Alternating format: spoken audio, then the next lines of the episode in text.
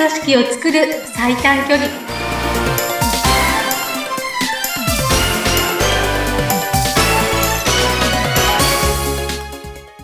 強い組織を作る最短距離。組織力アップコンサルタントの中山智子です。インタビューを務めますズッピーこと逗子秀嗣です。え中山さん今週もよろしくお願いいたします。こちらこそよろしくお願いいたします。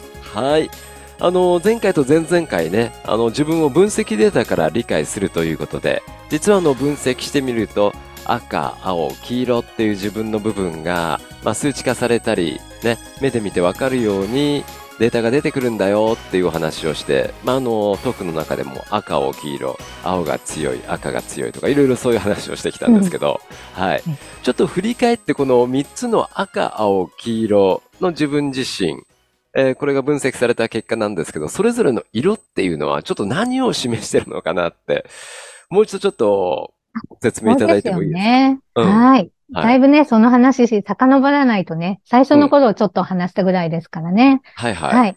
うんあの、黄色っていう人たちは、あの、人との関係性っていうのをとっても大切にする人なんが多いですね。あ、人との関係性重視が黄色って出た人。はいはい。はい。で、青っていう人たちが多いのは、実質っていうところにすごくフォーカスする。実際それが何の役に立つのかうん、うんか。うん。あのーこの人はどういう、例えば仕事であったらどういう仕事のスキルを持ってるのか、能力を持ってるのかがとても気になる。はい。例えば、あの、今の黄色と青の違いがどうなるかっていうと、黄色の人たちっていうのは、仕事をする前にその人の人間性だったり信頼できる人なのかっていうのが前提になるうんのに比べて、はい。青の人っていうのは仕事のその部分だけで関わるんであれば、うんそこよりもその能力の方が気になる。優先順位がちょっと違うんだよっていうのが、ね今の側面で言うと、はい。その、ありますね。うん。うん。あとは赤は、はい。あ、この人良さそうとか、うん。楽しそう一緒に仕事したら、みたいな、その、まずは、自分がどう感じるか。うん。それから赤の人の特徴っていうのは、今っていうことをとても大切にする人が多くて、はい。今の自分にとても正直。うんうん。例えば仕事の場面で言うと、あれ、昨日言ってたことと今日言ってることとなんか部長違うよね。こんな話聞きますよね。ああ、確かにね。はい。ありまこすね。れ赤の可能性高いわけです。ああ、そうなんですか。一貫性がないよって感じるのは、それを聞いて一貫性ない、おかしいじゃんって思うのって青の人なんですね。おー。だけど、うん赤の人っていうのは、いやいや、昨日の自分はそう思ったからそう言ったけど、今はこう思うんだよねって言ってて、いう感覚なので、うん。一貫性がないんじゃなくて、その時その時の自分を大切にしているっていう違い。ああ、あ、そっか。うん。なるほどね。あのーまあ、AI で分析データ、自分自身をかけてみると、まあ、赤を黄色とね、えー分かれるよ、その人の特徴が。ということで、まあ、あのはい、前回と前々回、その、色をいっぱいお話してきたんですけども、改めて、あれ、あれあれクエスチョンだった方は、あの、前回と前々回、もう一回、あの、聞き直してみてください。はい。うん。でそうすると、何回目だったか忘れちゃったけど、最初の方にコミュニケーションの優位性っていう話をしてて、はいそ。の時は、その色ごとの、えっと、コミュニケーションを取る時の部位の話をしてるんですよね。うんうんうん。あの、なので、一言でき色の説明をするっていうのはすごい難しくて、はい。大きく言えば価値観だし、うん。そうやって、あの、多岐にわたって、じゃあこういう部分ではどうなの？こういう部分ではどうなの？って、それも全部分かれていくので、うん。まあ今ちょっとパッと思いついた仕事の場面で分かりやすいかなって話をしましたけどね。うんうん。はい、わかりました。まあこそういうそのタイプ、色分けすると、まあ大きく分けると、ね、そういう分析データで見ることができるよと、そうですうんね。、いうことですね。はい。はい。ありがとうございます。はい。さあ、そして今週なんですけれども、新たにまた続きって感じですかね。自己分析。そうですね。あのーまあ、ズッピーさんも、あの、興味深く聞いてくださったようなので、はい。またさらにその分析シートの中の別な部分をお話ししてみようかななんて思います。はい。お願いします。今さっきちょっと仕事の話、仕事の場面のね、話になったので、はい。仕事、うん、にも結構関係ある話になると思います。はい。例えばこう、やんなきゃいけないことをやらなきゃいけない仕事うんっていうものがあるときに、自分はどういうふうに進めるのが効率いいのかなってご自身で理解されてますか？ちょっとうやむやかな、こうですっていうことははっきりとはないですね。なるほど。私の聞き方もちょっと大雑把すぎましたよね。例えばじゃあですね、あはい。の、期日だったり、うん。こう、数字だったり、うんそういうものがはっきりと定まっている方が動きやすいか、うんそれとも、ざっくりの方がストレスなく取り組めるかって言ったらどっちですか？動きやすいのは期日かな。期日が迫ってないとうん動かないんですよね、僕はね。全然。わかる。じゃあ、これ、こはもしかすると、あの、ズッピーさんを解析してないんで、私はうん。データないとね、断言しないっていうのを決めてますんで、あ、はいもし。かすると、私とズッピーさんは同じタイプかもしれない。あ、そうですか。あ、中山さんも期日がないと取り掛からないタイプ。そうなんですよ。結局、なんかまだいい、まだ間に合う、まだ間に合うってお尻に火つかないと、そうそうそう。やらない。うん。なんか、誰か私のやる気スイッチを押してくださいみたいな。同じかもしれない。うん。本当うんにきっと中山さんと同じです。はい。そうそうそう。そんな風にね、まずね、そういう仕事のやり方、うんこなし方っていうのが、大きく2タイプに分かれて出てくるんですよ。はい。で、そこのね、自分のタイプっていうものを見てみる。その、自分を知ってみる。客観的データからね、見てみると、うんあ、やっぱりこっちなんだなっていうのを確認できるわけですよ。うん。そうするときに、じゃあその、数字とか期日をきっちり決めとく方がいいってなったら、はいそ。れをはっきりさせないと、うん。その人の効率悪くなる。そうですよね。うん。うん。でも、じゃあ、うんと、なんだろう。みんながみんなそうかっていうと、そうじゃないってことなんです。うん。うん。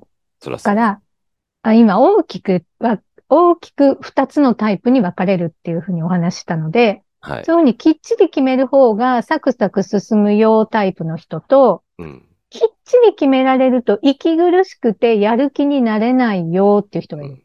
うん。どちらもい効率ますね。悪くなっちゃうよっていう人。うん。まあ思い当たりますよね。いいますもんね、じはいはいそういう人も。うん。あともう一つは。は、そのミックス、ミックス。どっちも持ってるっていう人も。はい。うん。